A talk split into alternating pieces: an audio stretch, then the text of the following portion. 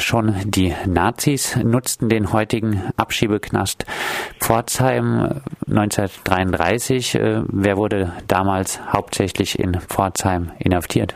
1933 am 18. Mai gibt es eine Situation in der Schillerstraße, also in Pforzheim und in der großen Gerbergasse. Dort wohnen hauptsächlich arme Menschen.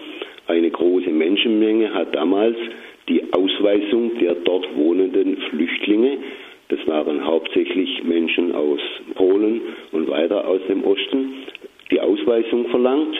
Zitat, da ihre persönliche Sicherheit gefährdet war, wurden sie von der Polizei in Schutzhaft, in Anführungszeichen, genommen.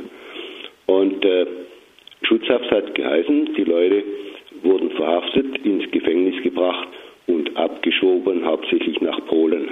Diese sogenannten ausländischen Juden, über die erfährt man überhaupt nichts.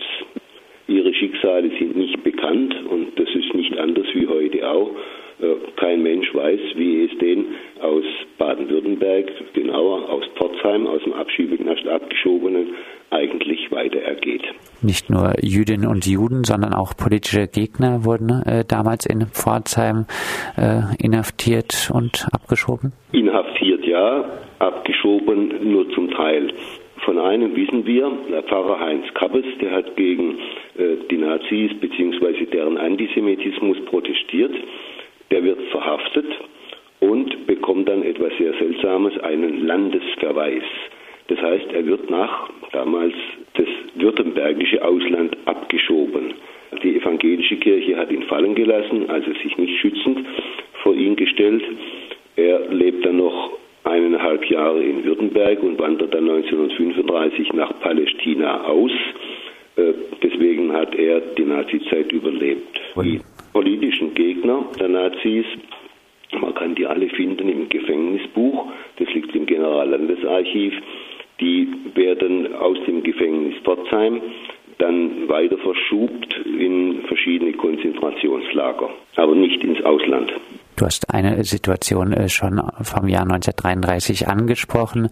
Äh, was lässt sich sonst darüber sagen, wie die äh, Pforzheimer Bevölkerung gegenüber den Menschen, die im Pforzheimer Knast inhaftiert wurden, sich verhielt? Wie sich die Bevölkerung außenrum verhalten hat, darüber gibt es überhaupt keine Berichte. Das ist eine geschlossene Angelegenheit und die einzigen, die etwas darüber sagen können, das sind Angehörige meistens die Frauen und die Kinder, die die Männer im Pforzheimer Knast noch besuchen konnte, vor allem in den ersten Jahren 33, 34, 35.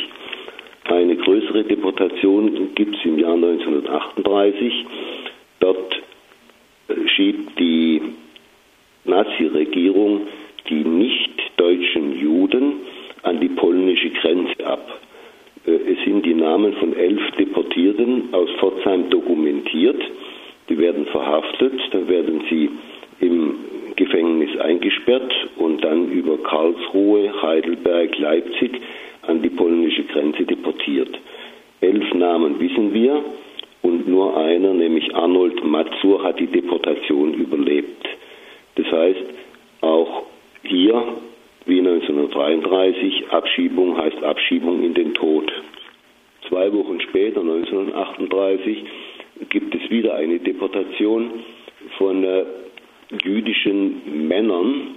Die werden 22 insgesamt, werden ins Gefängnis gesperrt und dann alle per Reichsbahn ins Konzentrationslager Dachau abgeschoben. Dort werden sie misshandelt und werden gezwungen äh, zu unterschreiben, dass sie Deutschland umgehend verlassen. Das nennt man dann, so etwas ähnliches gibt es ja auch heute, freiwillige Ausreise freiwillig in Anführungszeichen. Nach 1945, wie wurde äh, da die Geschichte des heutigen Abschiebegefängnisses Pforzheim aufgearbeitet? Gar nicht. Das ist das erste Mal, dass irgendjemand sich dieses Gefängnis genauer vorgenommen hat. Wir, das heißt meine Frau und ich, sind schon länger mit diesem Gefängnis beziehungsweise vor allem seinen Insassen beschäftigt. Und zwar deswegen, weil im November 1944 dort auch Mitglieder der Resistance aus Frankreich eingesperrt sind. Es sind insgesamt 26 Personen. Äh, ein Drittel davon November 1944 kommt ein Trupp äh, der Gestapo, holt sie aus dem Gefängnis heraus, bringt sie an den Stadtrand äh, und ermordet sie an einem Bombentrichter im Hagenschieß. Also auch diese Deportation ist eine Deportation in den Tod. Und vorher war in diesem Gefängnis eingesperrt eine britische Agentin der SOE. Die ist mit dem Fallschirm über Nazi-Deutschland abgesprungen, äh, mit dem Versuch, eine kleine Front aufzubauen innerhalb des Reiches. Die Frau hieß nur Inyat Khan und die wird aus Karlsruhe nach Pforzheim verschleppt und dann von Pforzheim aus ins Konzentrationslager Dachau verschoben. So hieß es damals tatsächlich.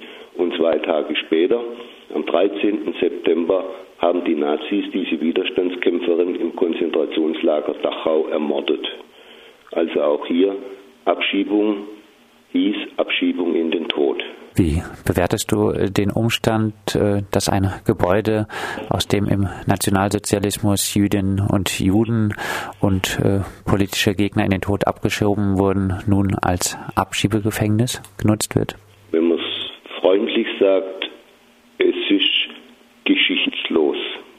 Wenn man die Geschichte dieses Gefängnisses ausblendet, dann meint man, es ist ein Gebäude wie jedes andere auch. Nein, es ist ein Gebäude mit einer ganz schlimmen, schrecklichen und vor allem mörderischen Geschichte. Und die, die dieses Abschiebegefängnis betreiben, die kümmern sich nicht darum, was mit denen geschieht, die aus diesem Gefängnis abgeschoben werden, wohin auch immer. Ja, sei es ein sogenanntes sicheres Herkunftsland oder ein teilweise sicheres Herkunftsland. Das heißt, die Verantwortung ist so gleichgeteilt, dass ein Mensch nach Pforzheim kommt, dort eingesperrt wird, dann wird er irgendwann von irgendjemand wieder rausgeholt, aufgrund von irgendwelchen Erlassen, Gesetzen oder Anordnungen, und dann ist er irgendwann weg und aus dem Blick. Und das ist einfach verantwortungslos. Abschließend äh, die immer häufigere Inhaftierung von Flüchtlingen, die damit verbundene Kriminalisierung, der Ausbau des Abschiebegefängnisses Pforzheim findet alles unter einer grün geführten Landesregierung statt. Bist du enttäuscht äh, von dieser grünen Linie? Ja, ich kann von der grünen Linie nicht enttäuscht sein, weil es lang, war lange genug angekündigt, dass die grüne Politik mit den grünen Grundsätzen, zum Beispiel Gewaltfreiheit oder basisdemokratisch, nichts mehr zu tun hat. Die Grüne Partei äh, ist auch für Auslandseinsätze, die Grüne Partei ist jetzt auch für Abschiebung in Krisen- und Kriegsgebiete. Die Grüne Partei in Baden-Württemberg, in anderen Bundesländern ist das anders, ist auch dafür, dass Sinti und Roma äh, in das Elend zurückgeschoben werden, aus dem sie versucht haben zu fliehen, vor allem vom Balkan. Also ich kann da nicht enttäuscht sein, sondern es ist eine inzwischen Partei wie die bürgerlichen Parteien insgesamt auch, ohne irgendwelche, wenn man es freundlich sagt, humanitären Zusätze.